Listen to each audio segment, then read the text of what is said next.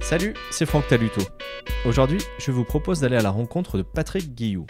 Avec le consultant de Bein Sport, on a parlé de son enfance en Allemagne et en Côte d'Ivoire, dans un environnement militaire, de la chute du mur de Berlin, de la demi-finale de Coupe du Monde France RFA en 1982, de ses passages à la Saint-Etienne, son club de cœur, d'Alex Diaz, de Pascal Feindino ou encore de sa reconversion. De vers 5 numéro, c'est parti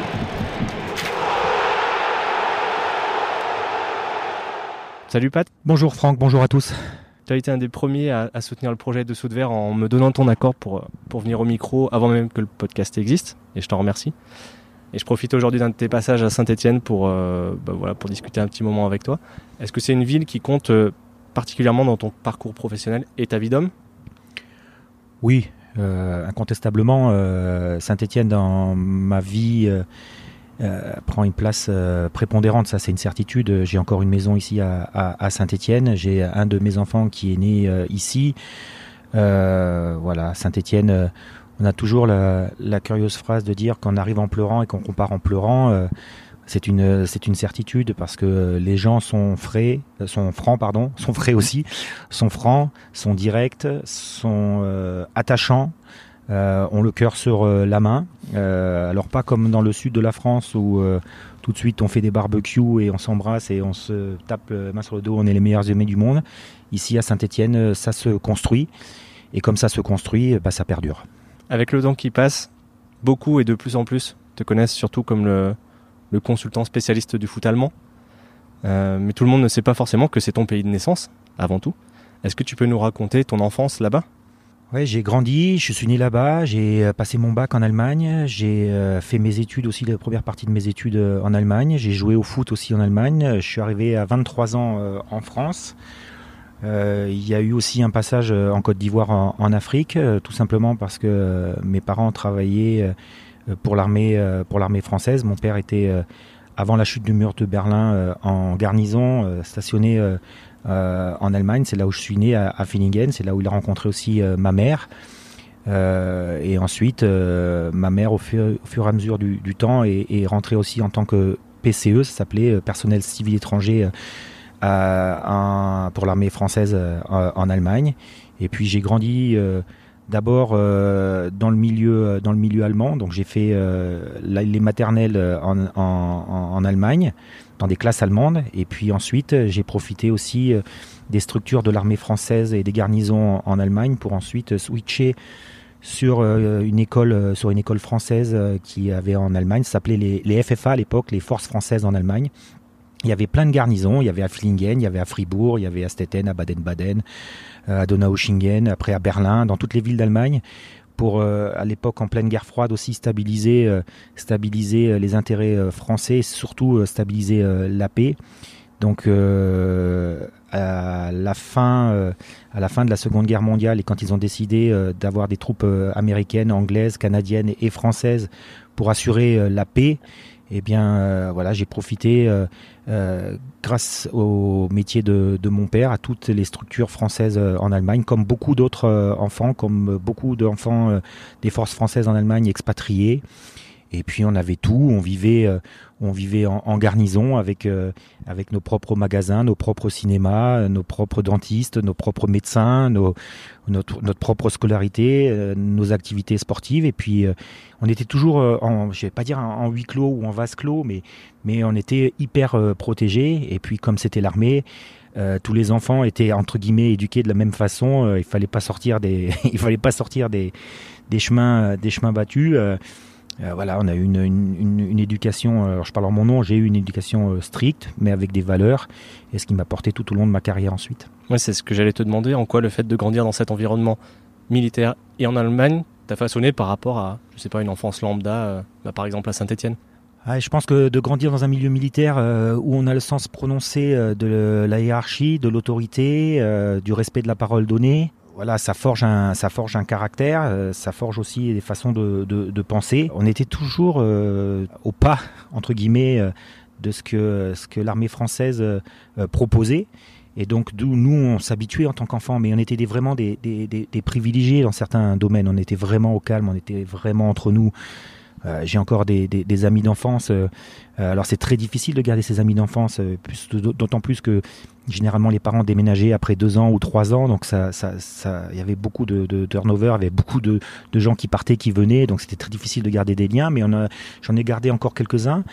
Mais euh, c'est vrai que de, naître dans une double culture euh, et de grandir surtout dans une double culture, euh, ça a façonné et forgé mon, mon caractère. je pense que des valeurs comme le travail et comme la rigueur viennent, de, viennent de ce que j'ai pu connaître en Allemagne, de mon éducation aussi de par ma mère. Et puis après, le côté fantaisie, le côté savoir lâcher, sortir certaines choses, ça vient du côté français. Je pense que une phrase qui me caractérise bien, c'est la fantaisie dans la rigueur. Tu as évoqué un sujet que, j'avais noté d'aborder, c'est la chute du mur de Berlin. Tu avais 19 ans quand euh, ça s'est produit. Tu as quel souvenir de ce moment-là et, plus largement de la réunification des, deux Allemagnes? Alors, euh, c'est vrai que je mesurais pas l'impact que ça allait avoir ensuite sur la suite de, ma vie. Euh, c'était un moment très prenant parce que parce que on a toujours grandi quand on était en Allemagne avec avec un sentiment d'inconnu par rapport par rapport à l'Allemagne euh, de l'Est euh, il y avait le mur et derrière il y avait quelque chose qui nous ressemblait pas. On était en pleine guerre froide ou la fin de la guerre froide. C'était toujours un, un, un contexte particulier. Euh, c'était vraiment d'un côté le bloc communiste et l'autre côté le système capitaliste de, l'autre et de voir un peuple se, réunir comme ça, c'était un élan de fraternité, l'accueil et aussi une certaine forme de liberté pour les, pour les Allemands, les ex-Allemands de, de l'Est. Euh, c'était un contexte vraiment particulier et, euh, ça s'est ouvert. Après, bien sûr que euh, la réunification elle a été particulière aussi au niveau, au niveau politique. Il fallait réintégrer toute cette population d'Allemagne de l'Est pour faire d'une Allemagne une. voilà, c'était c'était un moment de, de, partage, de convivialité, de fraternité énorme. Euh, et après, ça a changé aussi les, les, les, choses dans le, dans le, dans le courant de, de, la vie. Quand on voit la métamorphose d'une ville qui est typique de cette réunification, la ville de, de Berlin, quand on l'a vu avant, quand on l'a vu après, quand on la voit aujourd'hui, euh, euh, voilà, c'était un, moment, euh, c'était un moment dans tous les sens du terme. Et ce mot noble prend de toute sa valeur. C'était un moment extraordinaire qui sort de l'ordinaire, extraordinaire.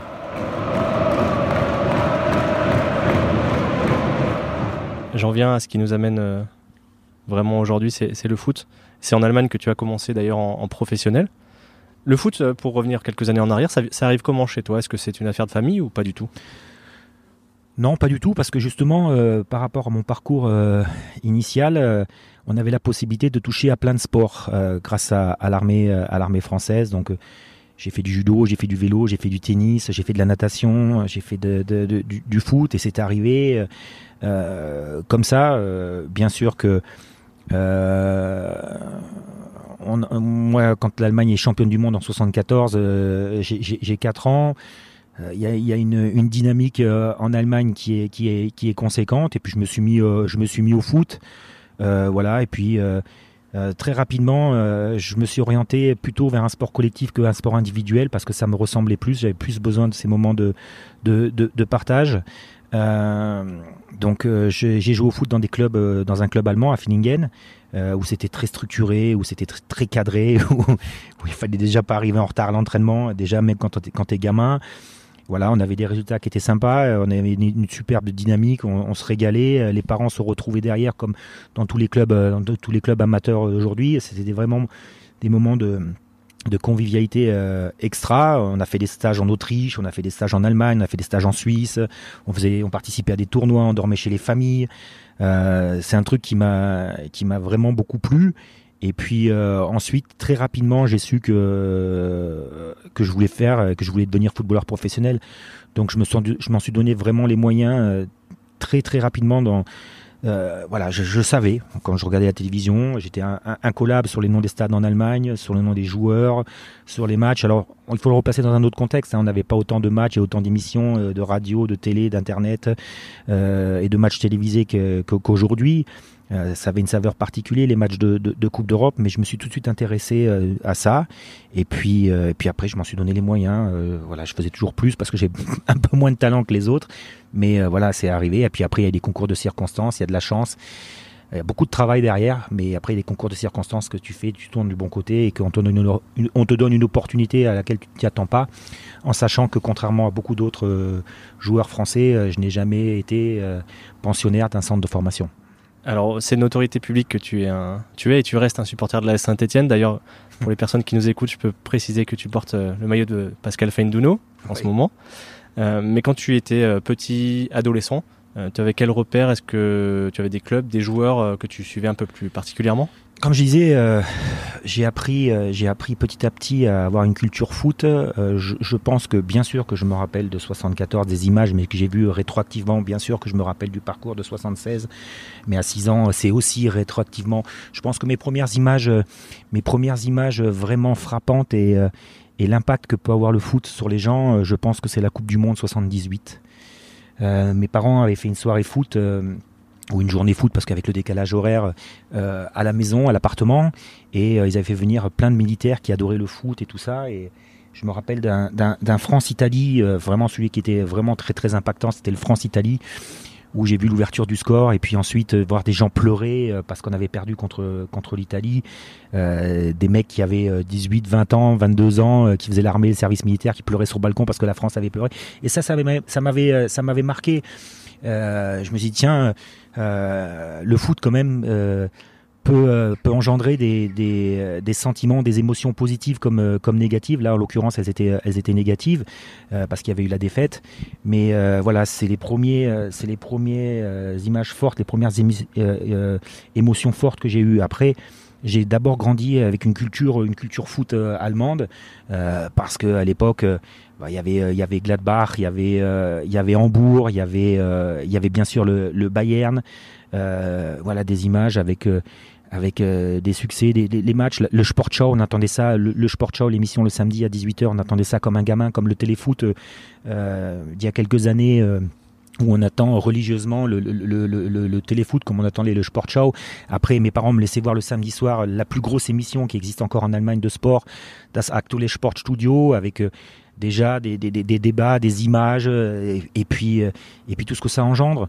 Euh, moi, je me suis régalé avec euh, avec cette culture. C'est peut-être pour ça aussi que euh, j'ai pas besoin de fiches ou j'ai pas besoin de sur certains matchs en Allemagne parce que je connais les dirigeants, parce que c'était des joueurs, parce que je les ai vus grandir aussi en tant que joueurs, que ce soit avec leur club respectif, que ce soit avec la Nationalmannschaft ou en tant que que dirigeant. Et puis, euh, et puis ensuite, euh, eh bien, comme on était, on n'avait pas forcément toujours la télévision française. À l'époque, il y avait euh, que trois chaînes ou quatre avec avec Télé Monte Carlo quand on avait la chance d'habiter dans le sud. J'ai commencé à, à, connaître le foot, le foot français par les matchs de, de, de Coupe d'Europe. Par, mais, mais il fallait qu'on se déplace, il fallait qu'on fasse 40 ou 50 kilomètres pour aller voir à Schönwald. C'était le seul, c'était la seule région qui avait, qui, nous permettait de, de, voir, euh, de voir les matchs de, de Coupe d'Europe. Donc tous les militaires allaient au chalet de, de Schönwald parce que comme c'était situé, très haut, ils avaient le relais et ils, pouvaient voir, euh, euh, on pouvait voir les matchs ensemble. Euh, donc voilà, après j'ai grandi, j'ai appris avec la culture foot. je suis parti en Afrique. J'ai vu l'impact aussi que pouvait avoir le, foot en Afrique, que pouvaient avoir aussi les clubs français, parce que Vraiment, c'est quand j'habite en, 80 ou 81 euh, en, Côte d'Ivoire, euh, c'est là où j'ai une petite mutation avec une nouvelle page qui s'ouvre sur la culture foot du foot français. Parce que là on avait accès à des, à images françaises et puis des images françaises et puis et puis voilà ça s'est fait comme ça. Et puis après j'ai vu l'engouement pour Saint-Étienne. J'ai revu les matchs de la Saint-Étienne. J'avais aussi des amis qui étaient fans de la Saint-Étienne quand euh, on était en Allemagne. Et ceux qui m'ont petit à petit euh, donné le, virus de la de Saint-Étienne dernière question sur cette période euh, compte tenu du contexte franco-allemand comment tu as vécu la demi-finale de 1982 de Coupe du Monde? Alors ça, je me rappelle très bien. Je me rappelle vraiment très très bien parce que c'est le jour où on rentre de, de Côte d'Ivoire. Euh, après un an et demi ou deux ans en Côte d'Ivoire. 82, euh, c'est le jour où on prend l'avion et euh, un cousin vient nous chercher à l'aéroport de Roissy, mais il est très très stressé parce qu'il y a la demi-finale de 82 et il vient nous chercher à Roissy et il veut, absolument pas louper le, match et donc il habitait, il habite toujours Saint-Germain-en-Laye, donc Roissy Saint-Germain-en-Laye, c'est pas la porte à côté. On arrive, on vient de quitter l'Afrique, euh, on arrive sur le tarmac, on vient nous chercher, vite, vite, il faut rentrer dans la voiture parce qu'il y a cette demi-finale euh, France, euh, France-Allemagne. Et puis au départ, comme j'avais cette double culture et que j'étais plus proche du, du, milieu, du milieu allemand que du milieu français, je regardais toujours les résultats de l'équipe de Nationalmannschaft, je regardais toujours les, matchs de, avec des clubs, euh, des clubs allemands. Euh, voilà. Mais ce match-là, ça, a été, euh, ça a été le tournant pour moi à 12 ans de dire quand il y aura un France-Allemagne en volley, en foot, en hand, quand il y a des Jeux Olympiques, quand il y a quoi que ce soit, je serai supporter de, l'équipe de France. Ça a été le, switch, ça a été complet. Euh, parce qu'il y a eu un sentiment euh, d'injustice euh, complet. il y a eu bien sûr le score, le score, le, 3-1, la rentrée de Rouminiguet, les prolongations, le but de Giresse, le but de Trésor, voilà, les pénalties, Platini, Lidbarski, voilà, c'était des, c'était des trucs, mais surtout le, le, scénario de ce match, et puis bien sûr, et c'est, ça, c'est ça, je pense, qui m'a fait définitivement devenu, qui m'a fait, qui m'a permis de devenir définitivement supporter de l'équipe de France c'est euh, l'attentat de, de, Harald Schumacher sur, sur Patrick Battiston et ce sentiment d'impunité, ce sentiment de toute puissance.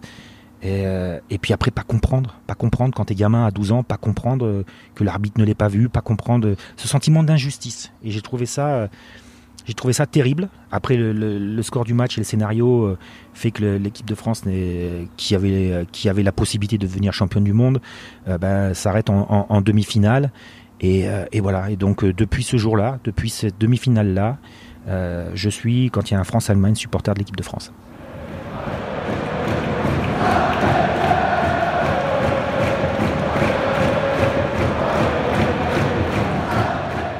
Après avoir fait donc tes débuts en, Allemagne en tant que footballeur professionnel, tu as rejoint la France pour jouer à Rennes.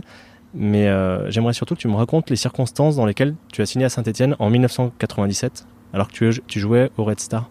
Pierre Epinini est entraîneur. Pierre Epinini est très rapidement euh, euh, limogé. Dans des, circonstances quand même qui sont surprenantes, euh, c'est là où je rencontre pour la première fois la dure réalité d'un vestiaire face à un entraîneur. Pierre est viré, moi je résilie mon contrat au, mois de, au mois de janvier. à l'époque, j'ai pas la possibilité de re-signer, donc je reste six mois, au chômage. J'ai la possibilité de m'entraîner à Beauvais tous les jours. Donc je faisais Paris-Beauvais tous les jours en, voiture. Et puis Pierre reprend, euh, l'équipe avec euh, Monsieur Herbin et, euh, me demande si je veux venir à Saint-Etienne. Donc comme je lui ai dit, j'ai toujours dit, je serais venu en, en brouette et en vélo, je serais venu à pied parce que j'avais envie de porter ce, maillot après avoir supporté aussi cette équipe pendant de longues années, hein, parce que j'ai jamais lu, après, toutes ces années, même quand j'étais à, Bochum ou quand j'étais à Rennes, j'étais toujours supporter, j'ai toujours regardé les résultats avec attention de, de, la Saint-Etienne, donc j'avais cette opportunité-là, je venais voir des matchs d'Allemagne de la Saint-Etienne à Geoffroy Guichard, c'est pas un mythe, hein, c'est qu'on venait, euh, venait régulièrement. Donc quand Pierre m'a proposé cette, euh, opportunité, je l'ai saisi euh, tout de suite, et voilà comment j'ai atterri, j'ai atterri ici à Saint-Etienne.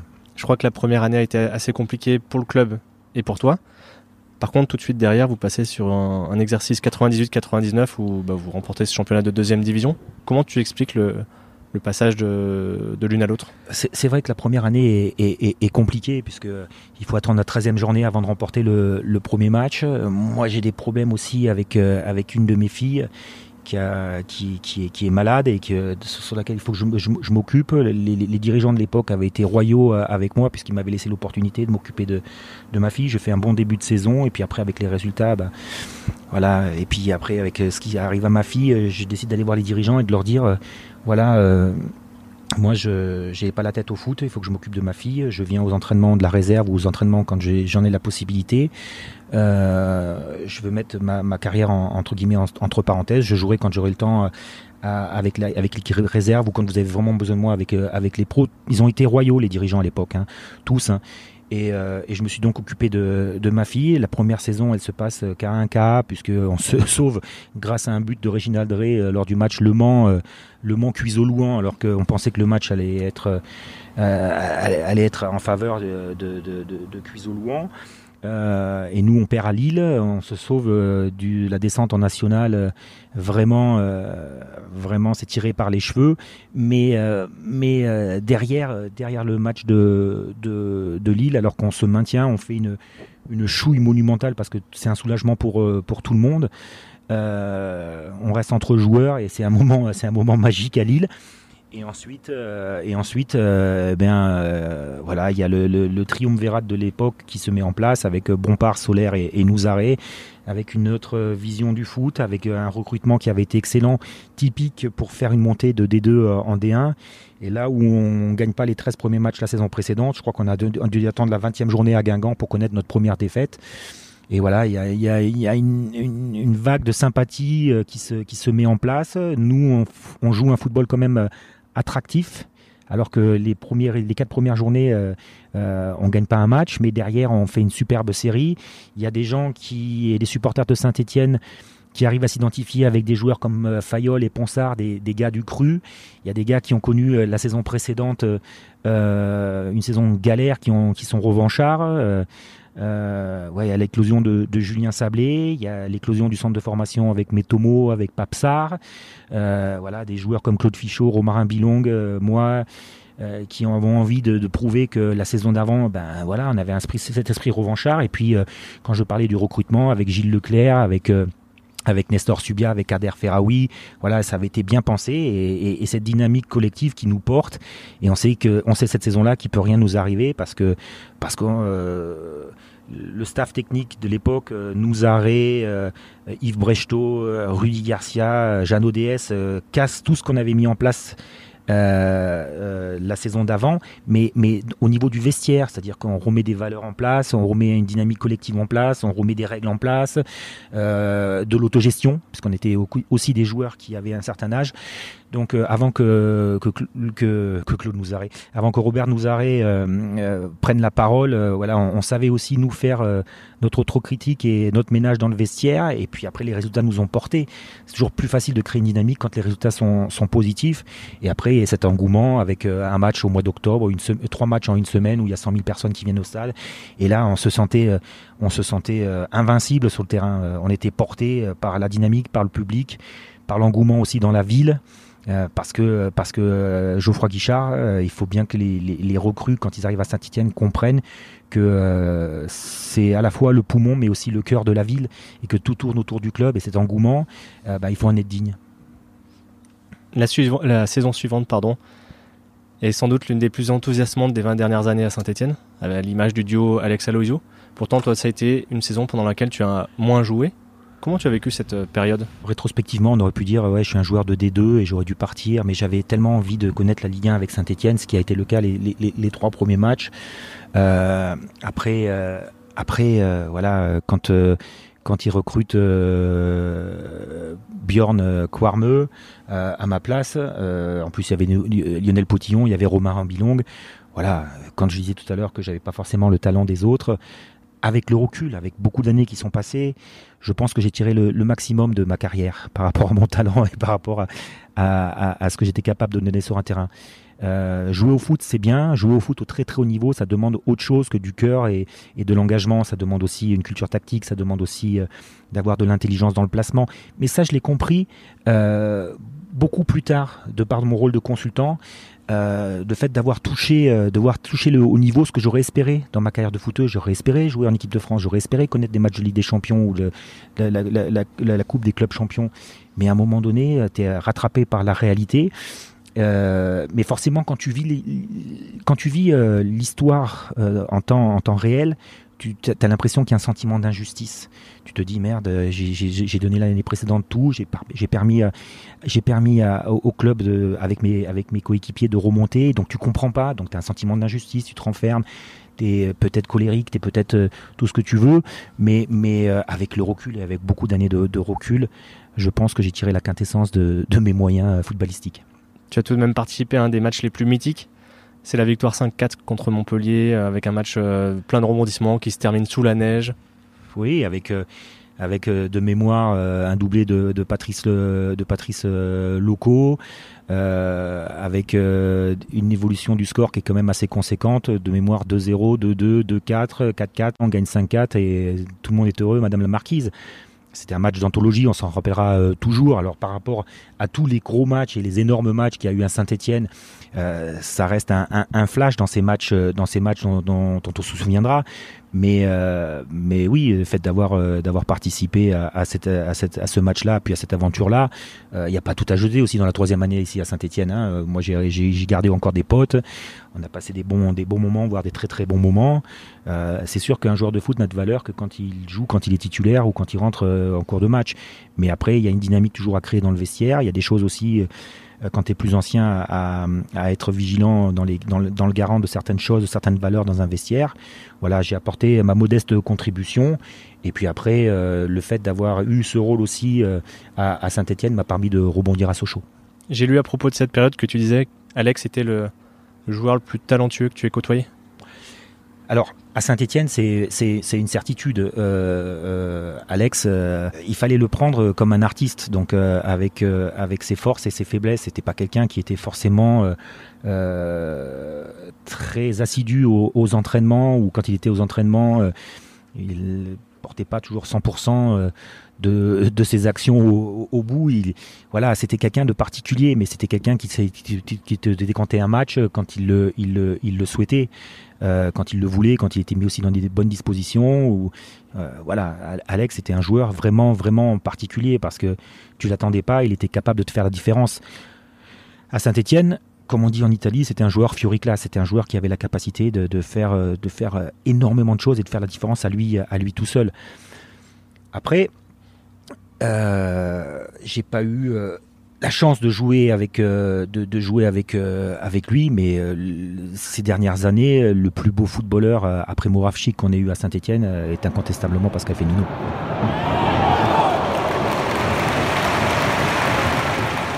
Pour jouer davantage, tu rejoins l'Écosse quelques mois, puis Sochaux, où tu contribues à une nouvelle montée en Ligue 1, mais tu reviens à Saint-Etienne très rapidement dès l'été 2001.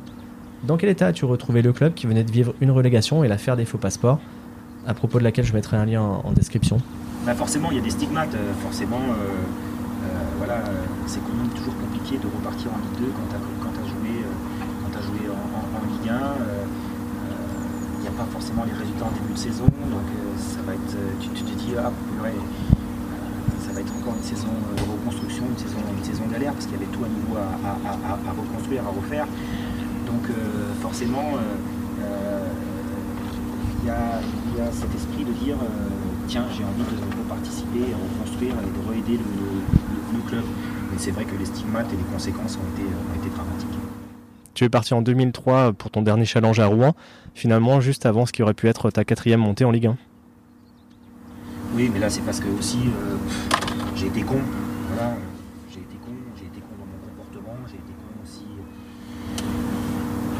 encore une fois, c'est après, après 15 ans ou 20 ans qu'on discute, euh, j'ai un problème, j'ai un vrai problème et je le reconnais avec, euh, avec l'autorité, de par, ma construction, de par, euh, de, tout ce qui, m'a été imposé de, l'extérieur. Et là, j'avais en face un entraîneur qui, était plus que très autoritaire.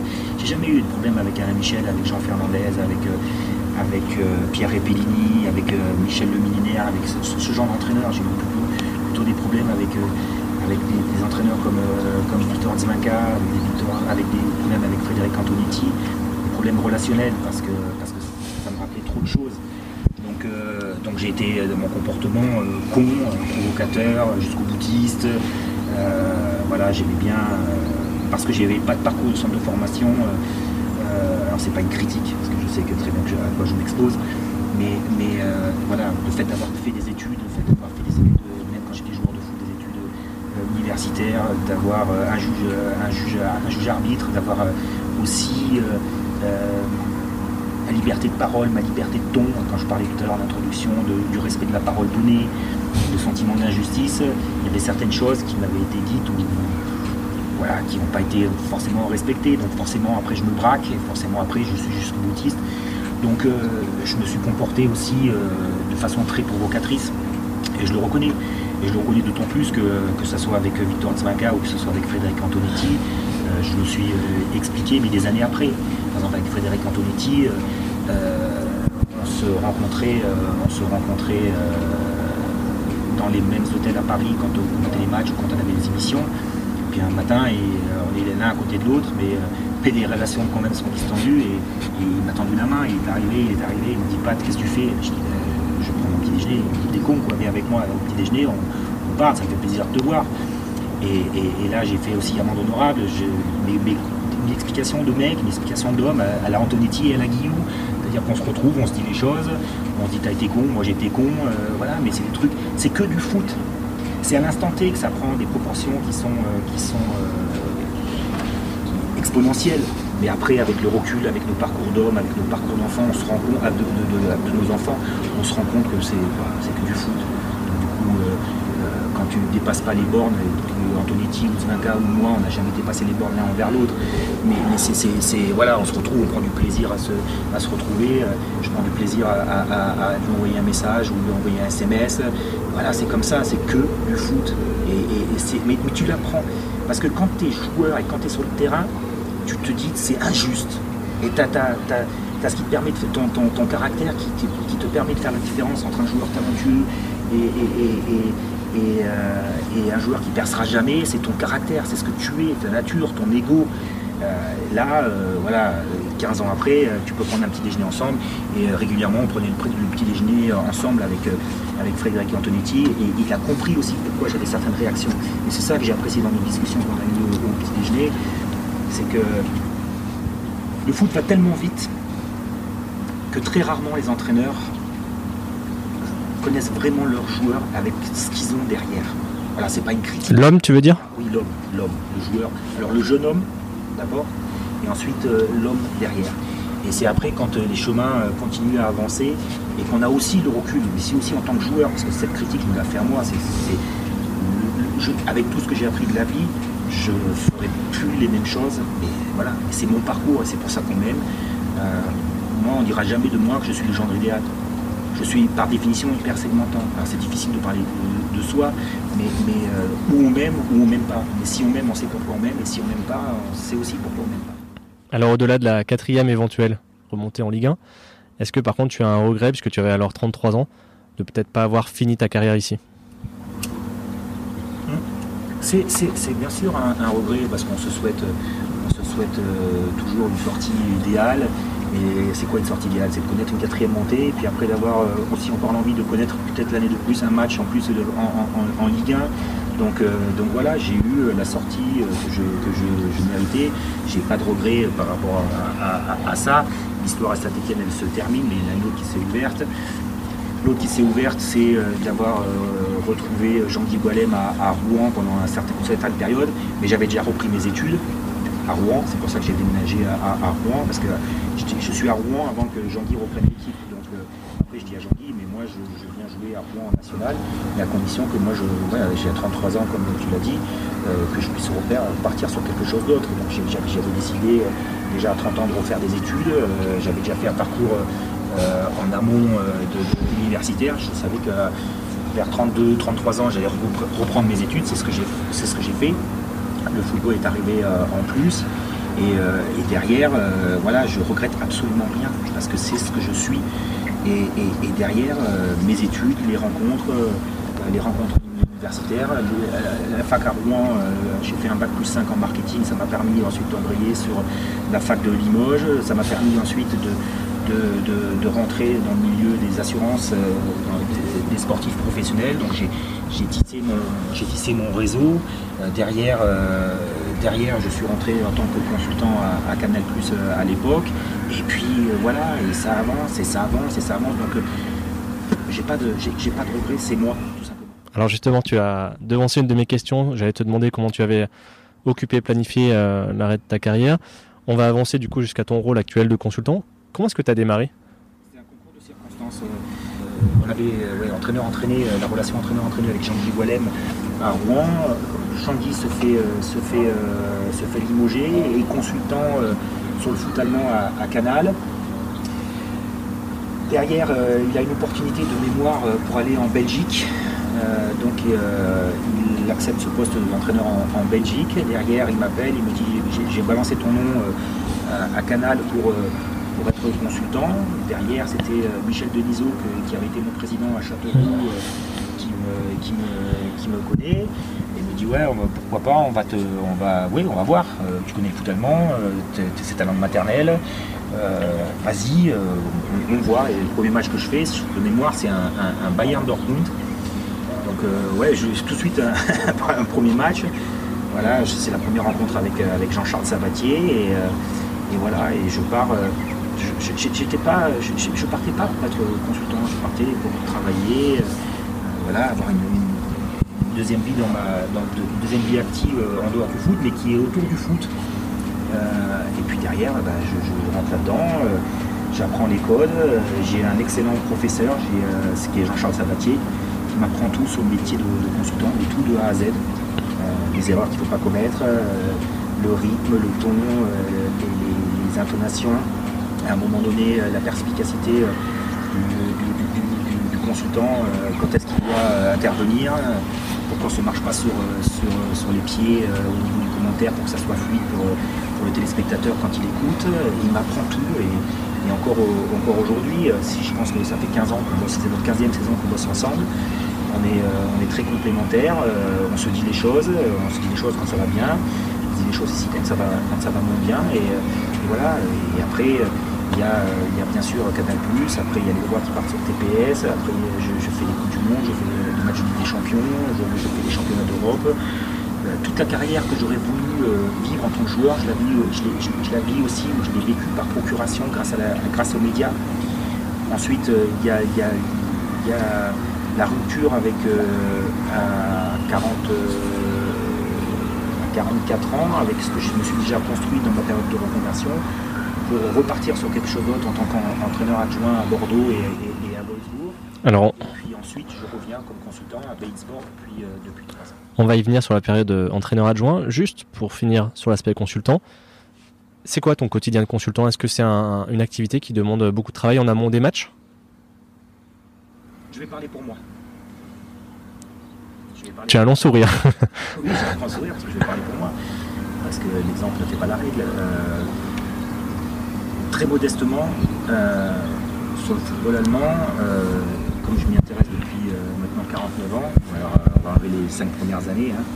Depuis 44 ans, je m'intéresse au, au, Je pense que je connais pas mal, pas mal de choses sur l'histoire de la Bundesliga, sur les clubs, sur. Euh, euh, je pourrais, euh, me, baser, je, ne trouve pas le mot. Vivre sur tes acquis? Vivre sur mes acquis, me reposer sur ce que je sais et arriver comme me faire comme voilà, un rôle de consultant où je viens Sauf que je suis sur un secteur niche. La Bundesliga, c'est un secteur niche. Ceux qui nous regardent sont des experts de la Bundesliga. C'est-à-dire que euh, commenter le Bayern, commenter Dortmund, entre guillemets, c'est facile, parce que tout le monde connaît.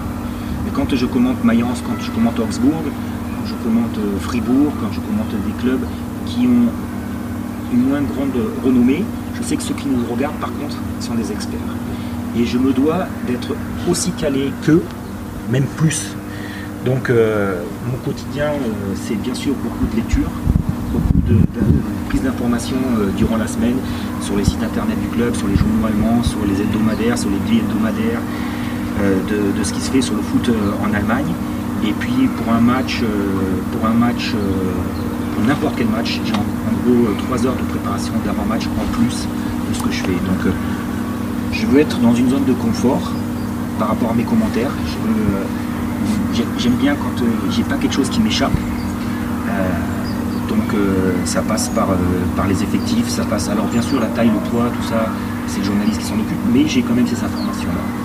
J'ai le nombre de passes décisives, j'ai le nombre de cartons jaunes, j'ai le nombre d'exclusions, j'ai le nombre de, possession de balles, le pourcentage de possession de balles par équipe, le nombre de frappes sur le poteau, parce que ça, ça, me met moi dans une zone de confort, je suis plus à l'aise aussi, plus les informations que j'ai déglanées, plus aussi euh, les informations que je peux avoir avec des dirigeants que je connais ou, euh, avec les joueurs que, je, peux, avec lesquels je peux être en, contact. Mais euh, voilà, c'est de s'intéresser aussi durant les, semaines de Coupe d'Europe aux, matchs de, ces équipes allemandes durant, durant la semaine pour que je ne sois pas perdu, pour pas que je manque une info sur un joueur qui s'est blessé au Benfica et qui, moi je commande le match le samedi et je ne sais pas pourquoi il est blessé. Donc c'est vraiment, j'arrive pas les mains dans les poches sur mes acquis en disant tiens je vais faire un match de Bundesliga.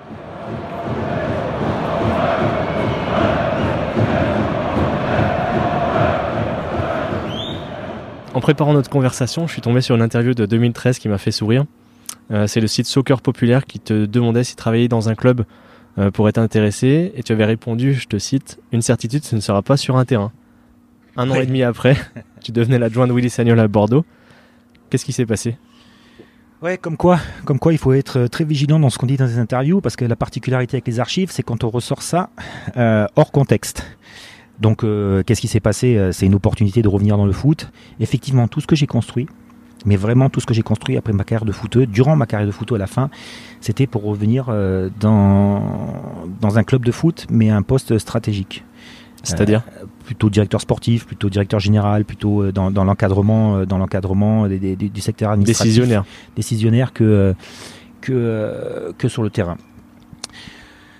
Voilà. Est-ce que euh, le fait que je dire que le foot se fait, se défait dans les bureaux, est-ce que euh, cette interview me sera reprochée dans, dans 4 ans? Euh, J'en sais rien, mais ce qui est une certitude, c'est que ce qui donne le tempo d'un club, ce sont les résultats sportifs.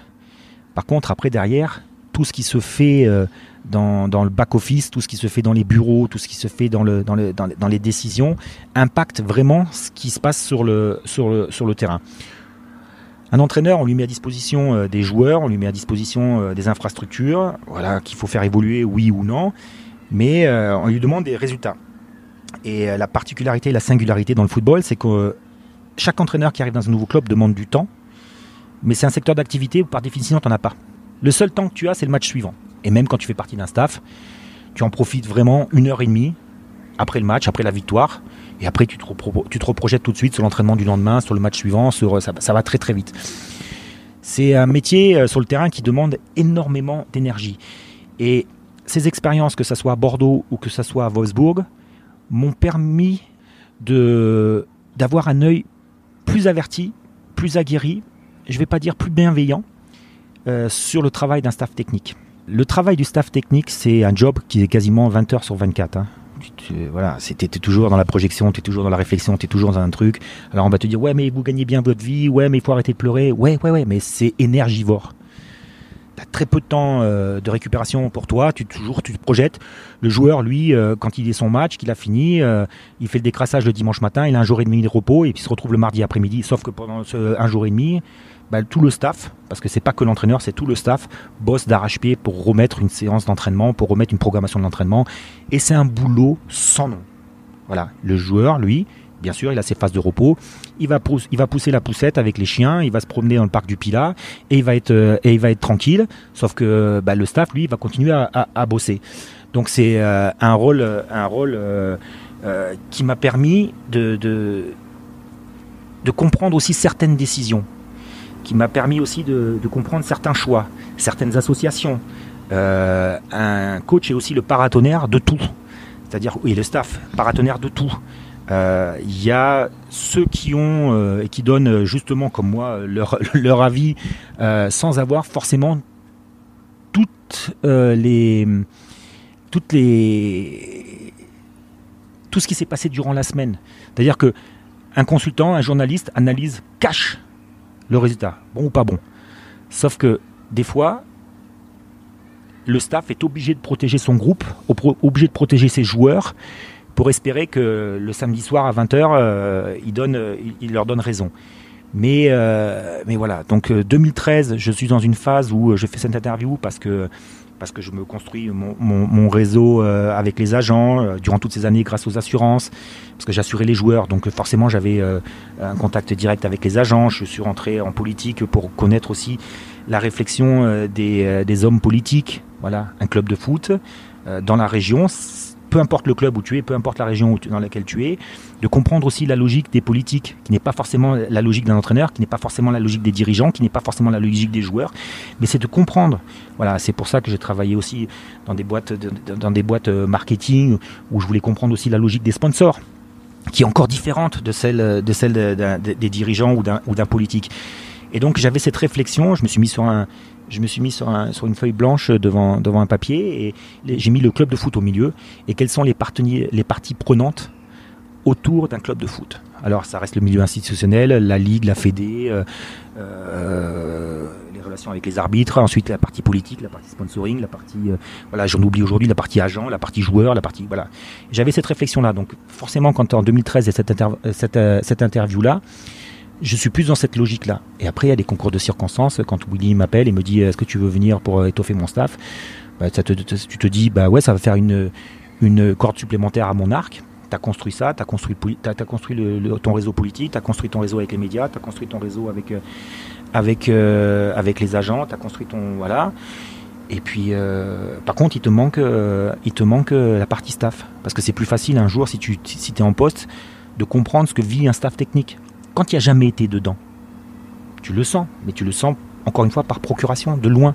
Sauf que quand tu as fait partie d'un staff et que tu vis au quotidien, et, comme je disais tout à l'heure, c'était énergivore, et ben peut-être que dans certaines discussions que tu vas avoir, si tu es un jour à un poste, tu vas peut-être avoir des réflexions qui vont te permettre de, briser certaines fois la glace ou de la consolider avec, euh, avec ton staff technique. Alors du coup, par rapport à ces expériences, tes envies, qu'est-ce qu'on peut te souhaiter pour l'avenir? La santé, c'est la seule chose que je souhaite. Et c'est pas, euh, c'est pas euh, une phrase que je, je balance comme ça en l'air. Dernière petite chose un peu plus légère. Entre Jérémy Janot et toi, il se passe beaucoup de choses sur le réseau social Twitter. Comment a commencé votre chambrage quasi quotidien? Si Jérémy écoute cette interview, il, va être en colère parce que d'abord il y a cette question de la paternité. Est-ce que c'est moi qui ai envoyé le premier euh, le tweet ou est-ce que c'est lui qui a envoyé le premier le tweet? Donc lui euh, s'octroie cette paternité. Moi j'ai euh, de mémoire peut-être sélective. Donc on se chambre déjà sur, la question de la paternité. Ensuite avec Jérémy, on a une histoire vraiment particulière qui naît à Saint-Étienne ce gamin, euh, passe pour moi, ça restera toujours mon, petit gamin. Et même s'il est père de famille, même si euh, il, vit sa vie, euh, ça reste. J'ai toujours eu un œil bienveillant sur Jérémy. C'est peut-être parce qu'il me ressemblait trop. Peut-être parce qu'il me ressemblait trop. Peut-être qu'il y avait une projection, une vieille projection freudienne sur, sur Jérémy Janot et sur son envie de tout casser, sur son envie de prouver à tout le monde, sur sa construction personnelle. on s'est toujours accroché. Euh, ça a accroché dès le départ et on s'est toujours accroché. On s'est, voilà, on se disait les choses, on s'envoyait chier, on, on, on, se, on s'aimait parce qu'on s'aime toujours, mais, mais c'est vraiment affectif. C'est vraiment, euh, ça aurait pu être mon petit frère, comme j'aurais pu être son grand frère, comme j'aurais pu être mon neveu, son oncle, peu importe. Mais on a toujours été proches l'un de l'autre. Et surtout, il fait exactement les mêmes conneries que moi. Et pourtant, j'ai beau lui dire avec mon œil bienveillant que certaines choses, il ne doit plus faire il, apprend aussi avec l'âge, mais euh, mais voilà. Et puis et puis euh, Jérémy était euh, était aussi parce que je, je, lui en suis gré, a toujours été très très proche de moi dans les périodes plus difficiles pour moi. Il s'est jamais caché, il s'est jamais retourné. C'est vraiment quelqu'un de, de, fidèle. C'est vraiment quelqu'un d'honnête, de sain. et il te dit les choses. Et peut-être que dans certaines périodes de ma vie, j'avais besoin d'entendre certaines choses. Et donc du coup, du coup, euh, voilà, sur Twitter, on, se balance euh, entre guillemets des, saloperies, mais elles sont bienveillantes. C'est bien sûr du 12e degré, même si de temps en temps, on est obligé, on est obligé de comment s'appelle, de, de, remettre des tweets euh, pour dire qu'on n'est pas phallocrate, qu'on n'est pas misogyne, qu'on n'est pas euh, contre la communauté gay, on n'est pas, on est toujours de, s'excuser, mais, globalement euh, ça passe super bien. Quand on a fait l'émission ensemble, voilà, on a, on, on a toujours lutté, mais même au sein du vestiaire, contre toutes les discriminations on a toujours. Ce qui, nous caractérise aussi, c'est qu'on a la même vision de la vie. C'est-à-dire qu'à partir des gens où, euh, du moment où des gens s'aiment, à partir du moment où ils sont, ils sont bien ensemble, le, vivre ensemble a toujours eu une, pour Jérémy et pour moi, a toujours eu une place vraiment particulière. L'amitié a une place particulière. Euh, le partage a été, euh, a été une valeur particulière. C'est ce qui nous unit, c'est ce qui fait aussi notre fierté. Alors je vais parler que pour moi, ma fierté de 20 ans ou 25 ans après, d'être toujours en contact avec, euh, bon nombre de joueurs et, et plus particulièrement Jérémy Janot. Ton compte Twitter, c'est là qu'on renvoie les, les personnes qui voudraient continuer à te suivre après cet entretien? Oui, mais après, euh, moi, je suis pas à la chasse aux, followers euh, qui même me suivent, qui m'aiment pas, ben, me suivent pas. Euh, mais, mais, mais, mais voilà, on prend la vie, c'est que du foot. Et ça, on l'a compris. Alors, Jérémy, maintenant, aujourd'hui, est en poste à Valenciennes, donc il, il, doit, il doit avoir un peu plus de recul par rapport à certaines choses. Mais, mais parce qu'il s'agit aussi de protéger l'institution de, son club qu'il l'emploie actuellement. Mais, mais voilà, c'est moi je prends un plaisir à, le chambrer, comme je prends plaisir à, à le chambrer. Après, il y a des, il y a des, même dans, la fait, dans, le fait qu'on se chambre comme ça mutuellement, il y a des messages subliminaux qui nous concernent que tous les deux et on, sait encore, on va encore beaucoup plus loin. Mais, euh, mais c'est que, c'est, que comme, comme disait euh, dans les Looney Tunes, euh, that's all folks. C'est que du spectacle. Mais écoute, on va finir là-dessus, Pat. Merci en tout cas pour le temps que tu m'as accordé. C'était un vrai plaisir. Et puis je te dis à bientôt. À très vite. Merci à Patrick pour sa disponibilité et merci à vous de l'avoir écouté. Si ce numéro de Dessous de Verre vous a plu, n'hésitez pas à vous abonner au podcast, à lui mettre 5 étoiles sur Apple Podcast, un pouce bleu sur YouTube, à en parler à vos proches et sur les réseaux sociaux. Ça m'aidera beaucoup à le faire connaître et à pouvoir vous proposer de nouveaux entretiens. Vous souhaitez prolonger la conversation, faire des remarques, donner des idées? Ça se passe sur la page Facebook ou les comptes Twitter et Instagram de Dessous de Verre. Vous pouvez aussi m'écrire à l'adresse dessous de verre at gmail.com et on se retrouve le mois prochain. Ciao